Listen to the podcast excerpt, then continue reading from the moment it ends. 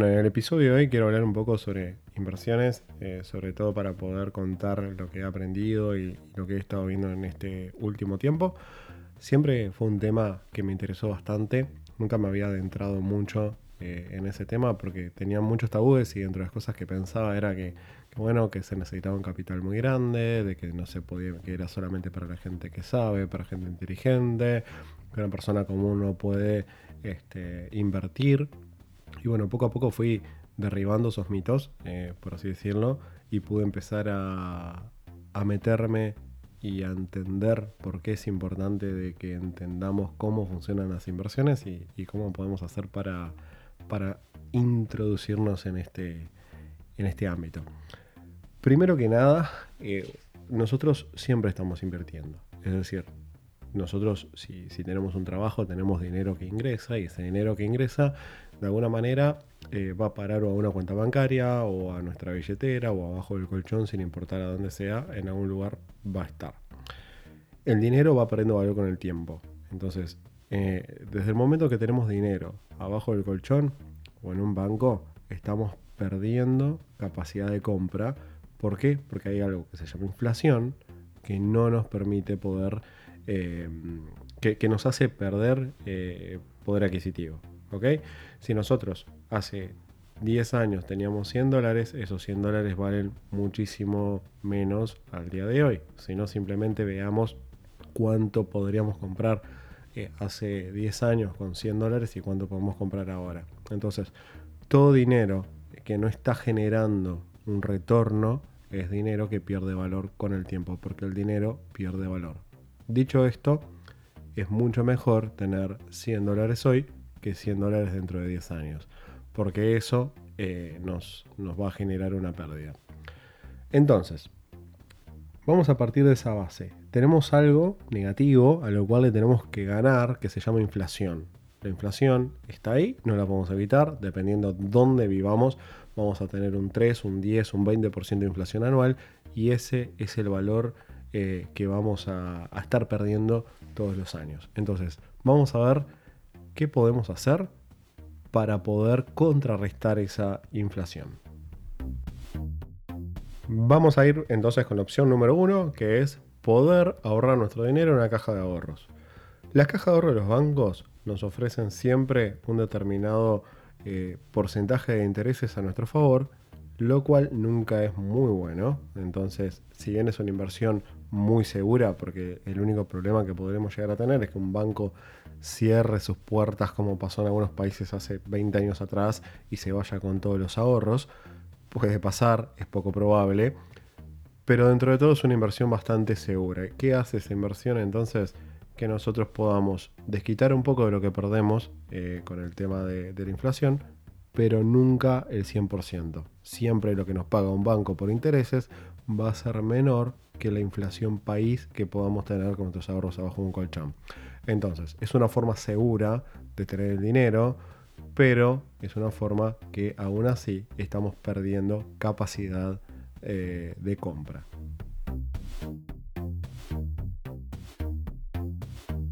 Otro método que tenemos también para poder eh, invertir nuestro dinero es en lo que llamamos plazo fijo. ¿Qué es un plazo fijo?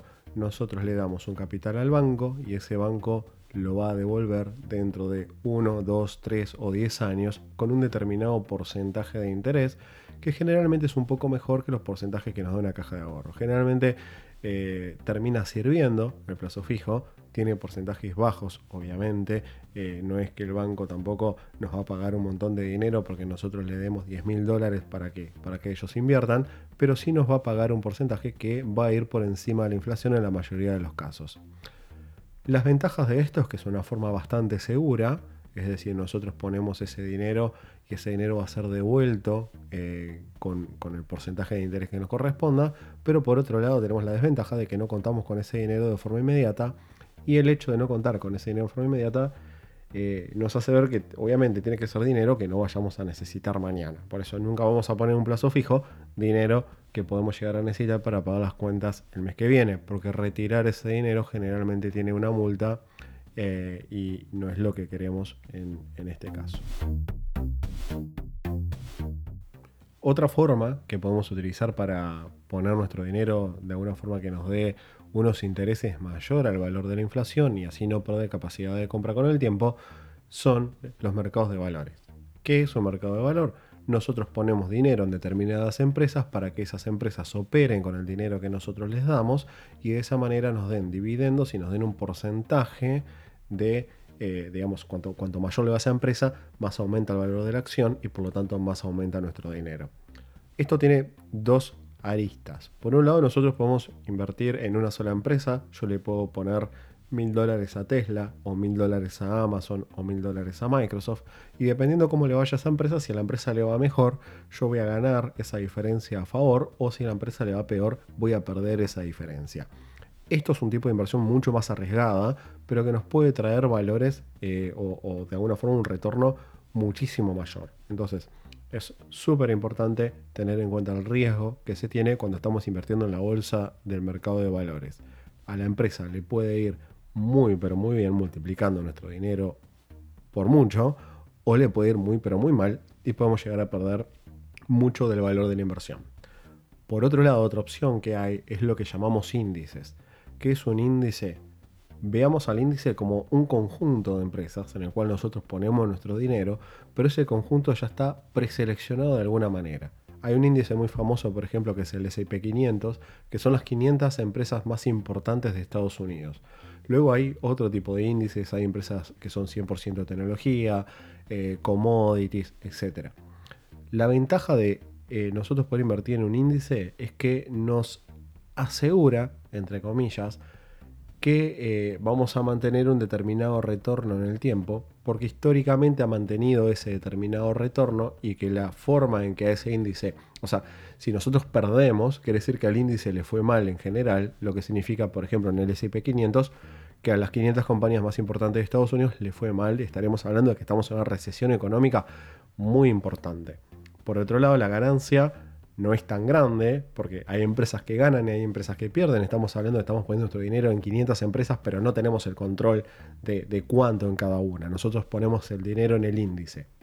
Lo que sí está bueno de los índices es que podemos ver el histórico, podemos ver cuánto han dado de retorno de inversión con el tiempo, y ese retorno de inversión que el índice ha tenido en el tiempo lo podemos proyectar hacia futuro y ver, bueno, el S&P 500 nos ha dado entre un 10 y un 20% anual. Bueno, ¿es un buen retorno? Sí. ¿Nos vamos a hacer millonarios? No, pero seguro le ganamos a la inflación y de esa manera podemos hacer que eh, eh, no estemos perdiendo liquidez, teniendo el dinero en un banco o abajo del colchón, y podamos hacer que nuestro dinero aumente de alguna forma el, eh, el valor.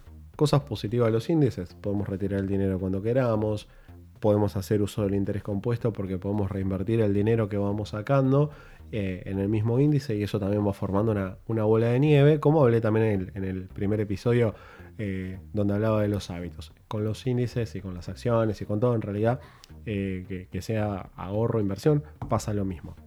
Entonces, para resumir, si ponemos el dinero en un índice, no nos va a dar una ganancia enorme, podemos más o menos proyectar la ganancia que vamos a tener, es muchísimo más seguro que invertir en una acción y nos da más dinero que un plazo fijo, nos da más dinero que una caja de ahorros. Entonces es dentro de las formas seguras, entre comillas, porque no hay una inversión segura, si lo hubiera seríamos todos millonarios, pero es dentro de las formas menos riesgosas, la más recomendable desde mi punto de vista. Otra forma también que tenemos de invertir, que es muchísimo más arriesgada, pero que nos puede traer ganancias muchísimo más grandes, es en las criptomonedas. Las criptomonedas básicamente son valores que nosotros podemos comprar, como el Dogecoin, el Bitcoin, el Litecoin. Hay un montón de monedas. Eh, pues obviamente no las conozco a todas porque hay más de 200. Pero la volatilidad de estas monedas, la aceptación que han venido teniendo con el tiempo, pueden darnos una pauta de que la ganancia que podemos llegar a tener con ellas es muy grande. Ahora, así como podemos tener una ganancia muy grande, también podemos tener pérdidas enormes. En un día una moneda se puede ir al doble o puede bajar la mitad. Es súper volátil, es súper riesgoso y obviamente no es recomendable que pongamos mucho dinero em, en criptomonedas. Siempre hay que tener una diversidad de inversiones que nos ayude a hacer que el dinero crezca, que no vaya decreciendo, pero que no sea arriesgada. Entonces, ¿podemos invertir en criptos? ¿Podemos jugar con criptomonedas? Sí, lo podemos hacer. Personalmente lo he hecho. Por ejemplo, yo invertí en Dogecoin cuando el Dogecoin estaba a 0,003 y terminé vendiendo a 0,40, lo cual es enorme retorno. obviamente no me hice millonario, ¿no? O sea, invertí poco dinero. Eh, pero el retorno fue muy bueno. Y después invertí en otras monedas que me han traído pérdidas, ¿no? Entonces, tenemos que poder jugar con esa volatilidad y arbitrariedad para que de alguna forma nos garantice inteligentemente una ganancia, pero tenemos que tener cuidado en cómo diversificamos eso. No recomiendo para nada que tengamos todo nuestro dinero en criptomonedas porque es demasiado, demasiado riesgoso. Bueno, hasta acá estuvimos hablando un poco de lo que son inversiones, ahorros, un poquito de la bolsa, los índices, las cajas de ahorro, los plazos fijos. Y eso todo tiene como, algo en común. Y es que no se necesita un capital grande para poder meterse. Nos podemos meter con 10 dólares, 100 dólares, 1000 dólares, 10 mil dólares, no importa. Todo lo que nosotros tengamos que queramos ahorrar, si lo ponemos en algunas de esas, de esas cosas, nos va a ayudar, eh, a, nos sirve, nos va a generar intereses y nos va a ayudar a ganarle un poco a la inflación. Ahora, hay otro tipo de inversiones que podemos hacer, las cuales requieren un poco más de inversión, requieren un capital más grande, pero que son muchísimo también más seguras. Una de ellas es los bienes raíces. ¿Qué son los bienes raíces? Básicamente es yo compro una casa, un apartamento o lo que sea, lo refacciono, lo mejoro, le aumento el valor o apuesto a que en 2, 3, 5, 10 años aumente el valor, lo vendo con una ganancia.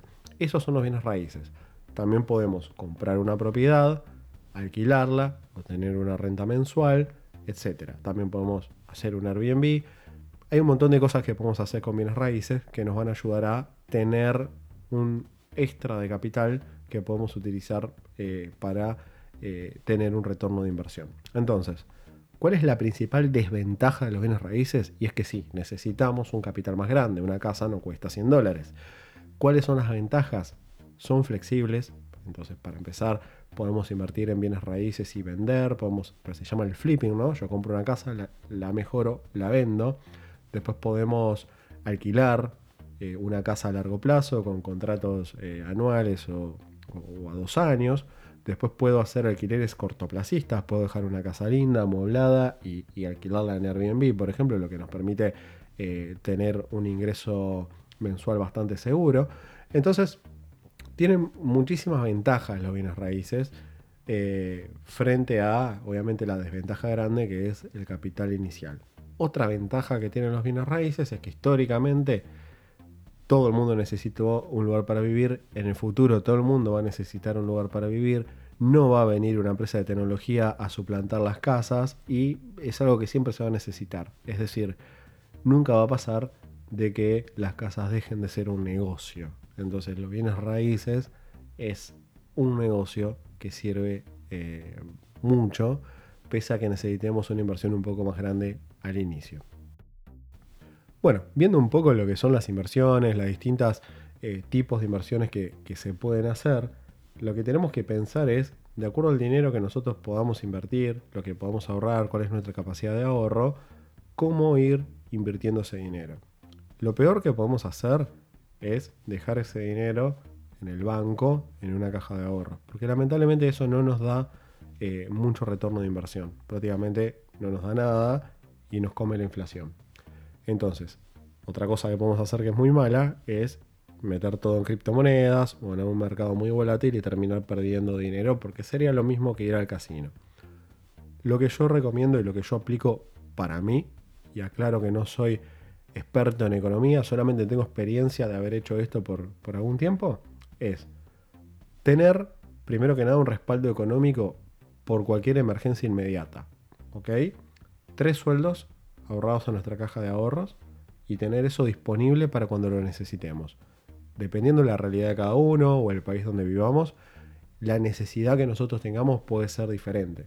Eh, en países eh, que tenemos un seguro de desempleo en caso de perder el trabajo, quizás sea menos lo que necesitemos tener ahorrado. En otros países donde no hay un seguro de desempleo, quizás necesitamos tener ese fondo de emergencia eh, un poco más a mano.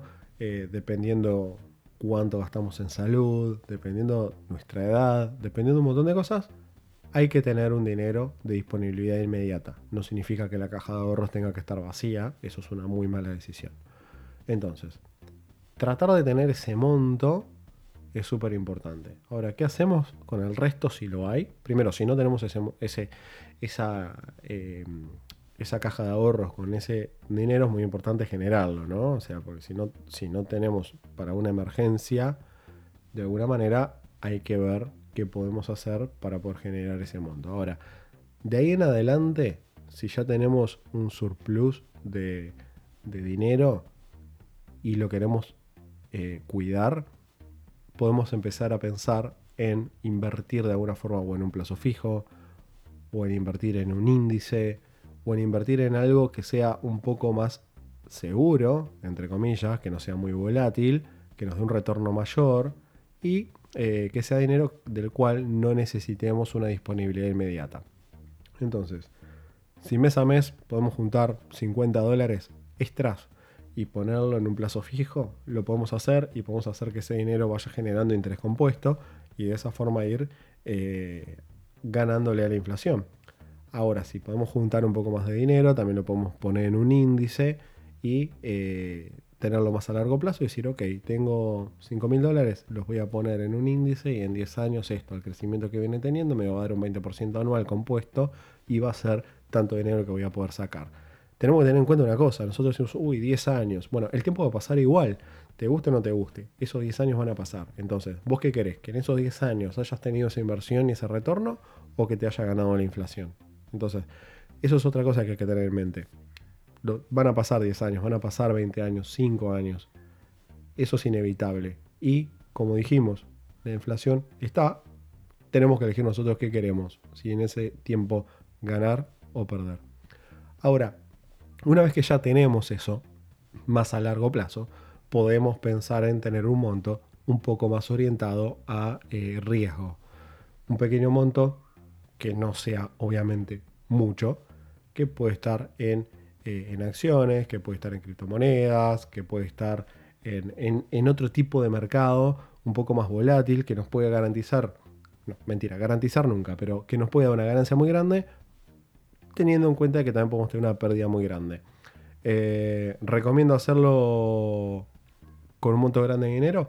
No, para nada. Recomiendo que eso sea el 5% de lo que puedas invertir, que lo hagas en algo de eso puede ser muy tentador poner mucho dinero ahí porque la ganancia puede ser muy grande y podemos ver cómo una moneda viene creciendo, como el Bitcoin, que estaba a 5 mil dólares y en 3 meses se fue a 63 mil dólares y ahora bajó a 55 mil dólares en el momento de grabar este episodio. Entonces puede ser muy tentador porque vamos a escuchar que el Bitcoin va a subir a 200 mil dólares, que es la moneda del futuro, un montón de cosas, pero podemos perder mucho. Entonces, por favor, no vayan a poner el 100% de sus ahorros en una criptomoneda, en las acciones de una sola empresa ni nada. Por más tentador que puede ser, podemos tener pérdidas muy, pero muy grandes. Sin embargo, es importante que lo hagamos con montos eh, que podamos manejar perder de alguna manera, con porcentajes de las ganancias que tengamos, para dar la posibilidad, primero, para, para entender y para eh, entender eh, cómo, cómo se maneja el mercado de las criptomonedas y de las acciones, y por otro lado, para tener la posibilidad de eh, tener una ganancia grande y que no duela tanto si perdemos ese pequeño capital. Bueno, eh, espero que les haya gustado el episodio. La, idea era charlar un poco de, dinero, de inversiones, eh, de lo que pasa cuando tenemos nuestro dinero abajo del colchón o en una caja de ahorros, cosa que he cometido el error muchas veces de, hacer, que la inflación me vaya comiendo la, la capacidad de compra cualquier consulta que tengan, lo que más recomiendo es leer. Hay muchísimo material para leer sobre inversiones, hay muchísimas formas de, hoy con Internet, con Google, informarse es súper útil. Eh, si que yo los pueda ayudar, no duden en, escribirme. Repito, no soy experto, solamente tengo experiencia en el tema. Y bueno, los veo, eh, mejor dicho, me escuchan en el siguiente episodio. Que anden bien.